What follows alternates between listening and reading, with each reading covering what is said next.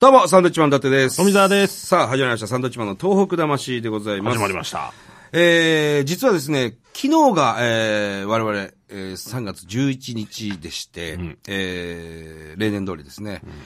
気仙沼の方に、宮城県気仙沼の方に行ってまいりまして、はい。あの、というのはですね、まあ、改めて言いますと、えー2011年の3月11日の2時46分、まあ、東日本大震災があった時にですね、我々あの、仙台の番組の収録中で、えー気仙沼の魚市場のあたりにいたんですね。そこで、ロケしてましたねそう、えー地震が、あー来まして、はいえーひえー津波が来るということで、避難したんですね。安波山というところに、ね山ですね。はい。まあそこからですね、毎年あの、3月11日は気仙沼に行って黙祷しようということで、えー、昨日で丸5年になりましたけども、行ってきましたね。そうですね。まあ5回目と思いきや、実は6回目になるわけですよね。その11年もいたからね。なるほど。うんまあ、あの、昨日はですね、えー丸5年ということもあって、その3年目、4年目と比べると、たくさんの方が、えー、アンバさんの方に来てたような気がしますね。多かったですね。でもなんかその5年、丸5年はね、あの大きな節目とか、えー言われてますけども、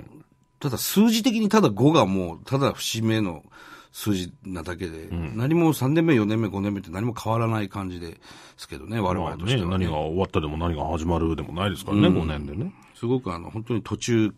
ですから、まだ。えーまだまだあの、ぜひ東北のことを気にかけていただきたいなと思いますけどね。うんあのーこうやってね、あのー3月11日近辺になると、非常にその、まあ、防災に対する番組だとか、えー東日本大震災に関する番組だとかがすごく多いじゃないですか。多いですね。もう、それ以外のところではね、あまりやらなくなっちゃいましたけども、この間すごい番組見たなと思ったのは、フジテレビのね、消防士が撮った映像をとにかく流してるんですよ。あの、スタジオも特になく、ナレーションで大杉蓮さんがずっとやってる番組なんですけど、あれはね、ここ5年経って、まあ間もなく5年という時でしたけど、応援はね、初めて見る映像ばっかりで、で、我々が避難していた気仙沼の映像もすごくあってね、あの、燃えてたんですよ。気仙沼ってすごく火事がすごくて、っていうのは重油タンクがひっくり返されて、そこに火がついて、火の海になって、どんどんこう陸に上がってくる。だから、まあ要するに瓦礫に火が乗り、えー移って、とにかくもう空がオレンジ色になるぐらい明るかったんですね、夜もね。もう停電で明かりがないのに、その火事のオレンジ色でっていう。電気いらないぐらい明るくて、それで、あのー怖かったわけですよ、我々も。ここまで火が、避難してるところにね、火が来ない、本当に来ないのかな、ここは、ってとかまあ。そんな土地勘がないもんですからね。そうそうそうあんまり当時は行ねかない場所でしたから。その中で余震が30分に1回ぐらい震度5とかが来る状況で、そしたらね、気仙沼消防署の人たちが、自分の家族が、と連絡取れない中、安波山という我々が避難して山に、山までは絶対火つけちゃダメだってなって、そういう会議をして、境界線を張ったんですよね。こっから以上は、もう、あの、火い行かせないぞと。絶対止めると。はい。で、消火栓でこう、水引っ張ってきて消そうと思ったら、消火栓から今度水が出ないと。そうなった時に、その僕らが避難してた安波山っていう、ちょっと、ちょっとした山なんですけど、その中腹ぐらいのところに貯水タンクみたいなのあるんですよ。で、そこに消防士がバーッと走って、そっから水を汲んで、消してたんですホねー。スを手でね、繋いで繋いで、そう、自力でね。長さをね、足してあんなことやってたんだと思って。知らなかったです。俺らは、そばにはいたんですけど、全然知らなくて。で、一回ね、あの、消防士の方とお話ししたことがあって、やっぱり自衛隊の方とか、警察の方とか、えー医療関係の方とか、すごくあの、そういう方をフィーチャーする番組がすごくあったけど、あんまり消防士の活動、まあ、消防隊とかね、レスキューとか、あんまりね、話題にならないんですよ、みたいなことをさらっと言われたことがあって、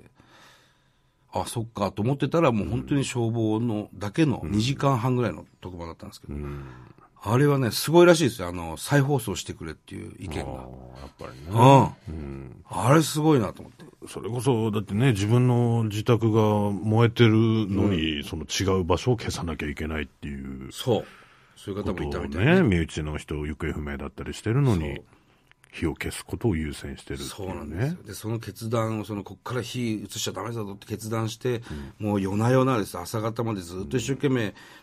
水をまいて火を食い止めたんです、結局ね、翌朝までに。でその方の奥さんがお亡くなりになってたという、それも後に気づいたっていうね、あのーそんな番組がありましたよ。うん。すごく、僕は良かったなと思います、ああいう番組。だからね、まだまだ結構僕らも知らないことが多分あると思うんでね。あの、それこそ福島第一原発のに初めて入った消防隊の方がカメラを回していて、ここ数値高いぞ、こっち数値高いぞ、こっちはまだいけるかもしれない。ここだったら30分ぐらい外で活動できるかなとかいう声が聞こえながらね。それもだから、あの、水をかけるのにね、そうそうそうホースをまた海の方から繋いできてっていうことをそやってたんですよね。う。あれは貴重な映像でね、僕は2回見ましたけど、まだあの消せないでいますね。またいつか見たい時あるだろうと思って。すごい、だから防災の意識が高まる3月11日っていうふうに思って、もういいかもしれないね。そうですね。さて、えー、メールがあるんですね。はいはい。じゃあこちら読んでいきたいと思います。えー、笠丸さんですね。はい、ありがとうございます。サンドイッチマンさん、スタッフの皆さんお久しぶりです。どうも。 1月に電話させていただいた、はい北海道在住の笠丸と申します。ああ、はいはい。覚えてます覚えてますよ。電話つないだ子でしょなかなかあのーん電話が聞き取りづらくて、はいはいはい移動してとか言ってたことだと思うんですけど、北海道大学を受けると北大。言ってて、うん。不合格でした。ああダメだった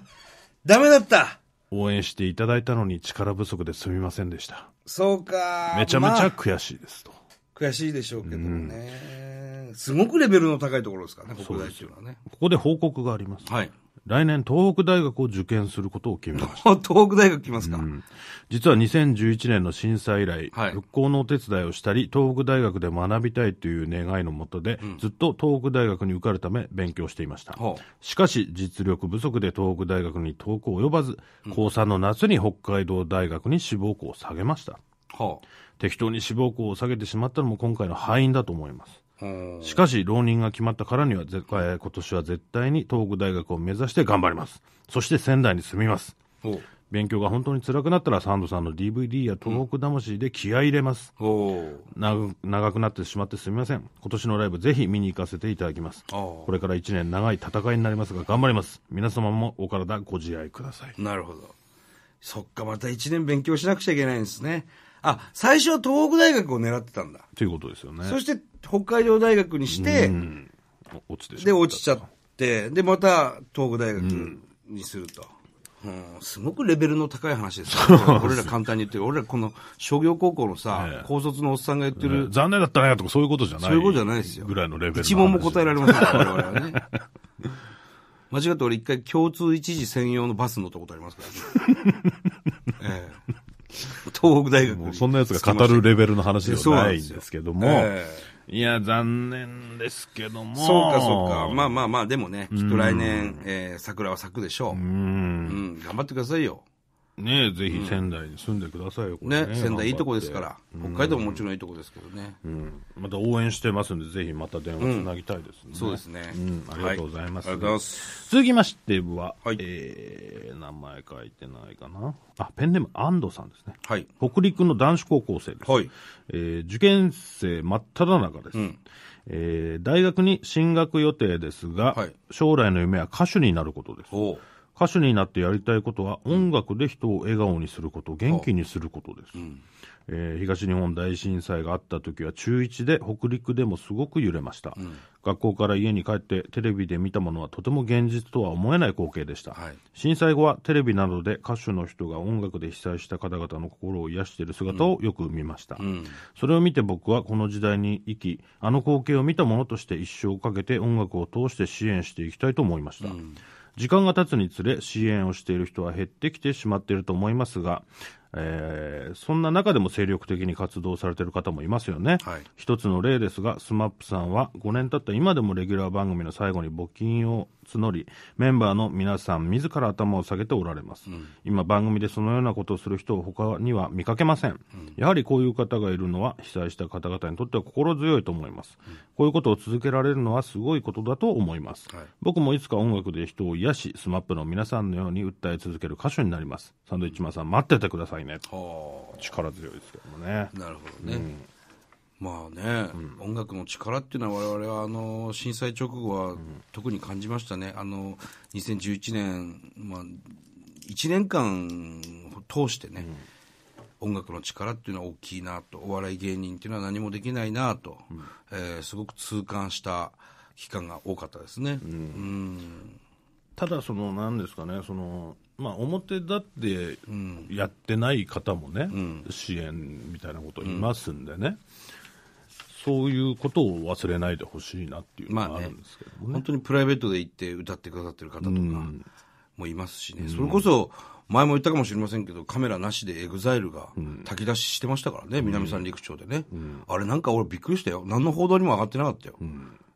でも本当にみんな喜んでたし、あのエグザイルのメンバーが自ら炊き出ししてるん ですよすごかったよね炊き出ししてる姿もかっこいいですからねうん俺ら、あ、サンドイッチマンだって一瞬になったんですけど、本当に一瞬でしたから、 ね、あとやっぱりエグザイルってなってまあね言ってましたからね。あと AKB なんかも一生懸命やってくれてるしね。ありがたいですよ。ね名前出さないでいいっつって募金してくれる方もいますしいますいますそれこそテレビ局とかラジオ局の人もね、間接的に応援してね、そういう番組作ってくれたりしてますから、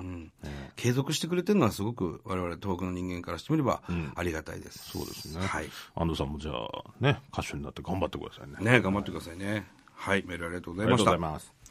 えー、番組では東日本大震災に対するあなたのメッセージを受け続けます。はい。。はがきの方は、郵便番号100-8439、日本放送、サンドイッチマンのトーク魂まで。はい。